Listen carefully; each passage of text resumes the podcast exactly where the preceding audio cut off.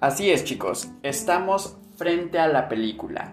Esta es la película que eh, seguramente te hará regresar al cine si es que te gustó la primer parte.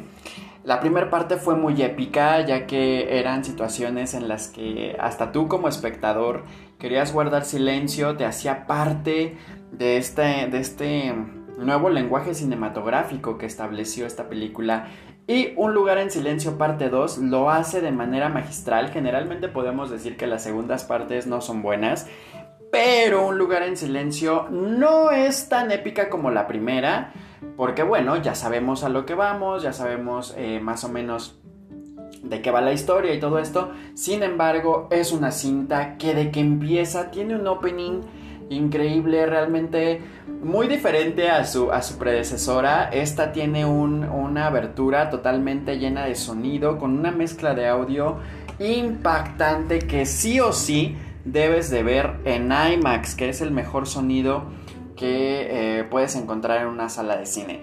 La pantalla no tanto porque bueno, al no estar grabada en IMAX, pues bueno, la película se ve pequeña, ¿no? Aunque sea una pantallota, pero el audio, chicos, va a hacer que la goces, la goces, la goces. Es una película que de que empieza no da marcha atrás, eh, te va envolviendo, te tiene al filo del asiento, cada una de las escenas, todo lo que está sucediendo, cómo se está desenvolviendo, todo, todo, todo te tiene realmente tenso. Logra hacerlo una vez más. Eh, logra meterte en esta atmósfera de silencio en el que no quieres ni agarrar palomitas para no causar ruido.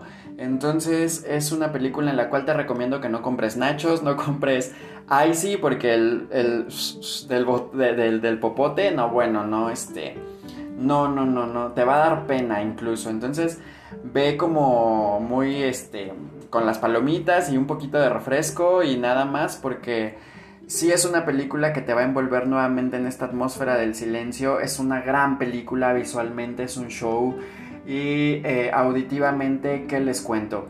Eh, les comentaba que tiene tensión, tensión, tensión, tensión. Incluso si tú estás esperando que de pronto te asuste, la película tiene dos o tres escenas que te aseguro te harán brincar de la butaca.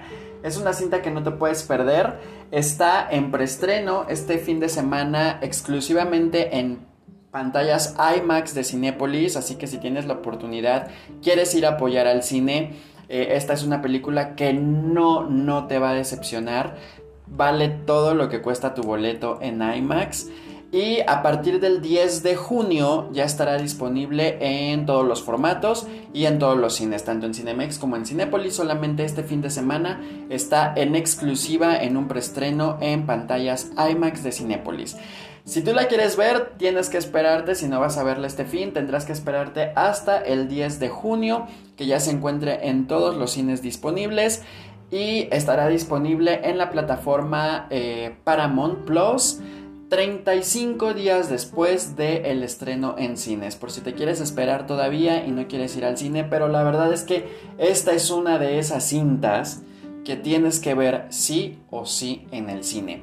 Yo a esta película le pongo 4 estrellas y media de un máximo de 5. ¿Y por qué 4 estrellas y media? Nada más porque el final es tan abrupto, es tan... vas como eh, en una situación de que vas subiendo, subiendo, subiendo de tensión, subiendo de terror y de repente, ¡pum! Ya cuando ves ya están los créditos y dices, ¿por?